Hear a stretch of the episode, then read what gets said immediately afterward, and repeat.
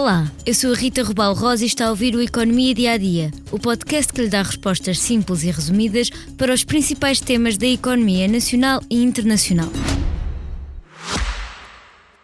Já visitou hoje o BPI Expresso Imobiliário?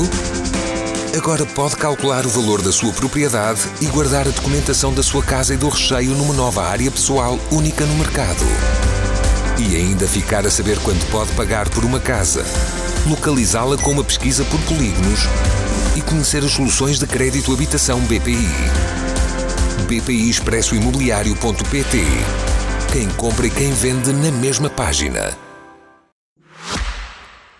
A habitação tem sido o calcanhar de Aquiles para muitas famílias. Seja para quem tenta pagar a casa que já tem, para quem quer comprar casa ou até para quem arrenda. No entanto, os dados mais recentes mostram que a subida dos preços, quer de compra, quer de arrendamento, está a abrandar, o que não significa necessariamente que irão descer como tem acontecido noutros países. Segundo o Instituto Nacional de Estatística, os preços das casas cresceram 7,6% no terceiro trimestre do ano face ao mesmo período de 2022. No trimestre anterior, o crescimento tinha sido de 8,7%. Os preços das habitações existentes aumentaram a um ritmo superior ao das habitações novas, 8,1% e 5,8% respectivamente, especificou o INE. Apesar do abrandamento no ritmo de subida, a verdade é que, em termos médios, os preços das casas ainda estão a aumentar. Na variação em cadeia, do segundo para o terceiro trimestre, o INE registrou um aumento de 1,8% no preço da habitação. E no terceiro trimestre, como revelou o INE na semana passada, as rendas das casas subiram 10,5% para 7,25 euros por metro quadrado. No segundo trimestre, a subida fora de 11%, o que mostra que este abrandamento foi mais lento que o do preço das casas. Se olharmos para a área metropolitana de Lisboa, a renda cresceu 12,5% e atingiu uns 11,40 euros por metro quadrado.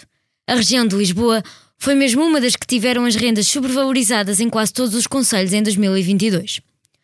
O Instituto concluiu que, tendencialmente, quanto mais elevados são os valores metro quadrado dos preços da habitação, maiores serão os valores metro quadrado das rendas, ou vice-versa. No entanto, em certos municípios, os dados do INE mostram desvios face a essa tendência. Assim, em pelo menos 105 municípios portugueses, sentiu-se uma sobrevalorização dos valores de arrendamento face aos valores dos preços da habitação no ano passado e dos 18 conselhos da área metropolitana de Lisboa, só Sesimbra não tinha as rendas sobrevalorizadas.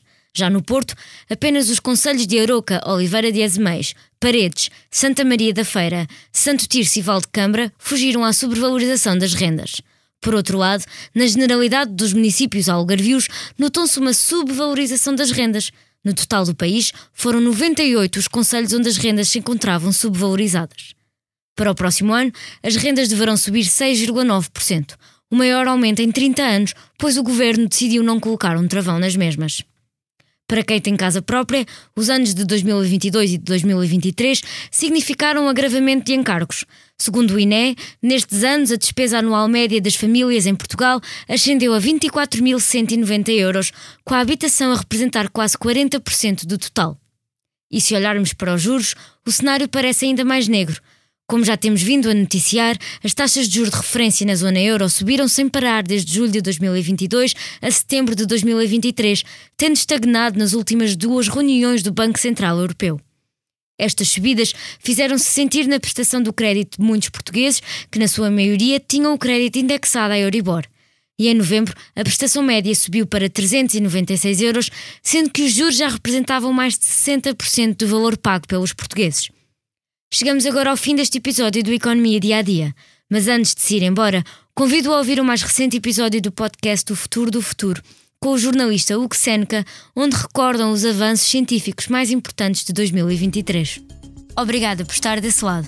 Se tem questões ou dúvidas que gostaria de ver explicadas no Economia Dia a Dia, envie um e-mail para rrrosa.expresso.empresa.pt. Voltamos amanhã com mais novidades económicas. Já visitou hoje o BPI Expresso Imobiliário? Agora pode calcular o valor da sua propriedade e guardar a documentação da sua casa e do recheio numa nova área pessoal única no mercado.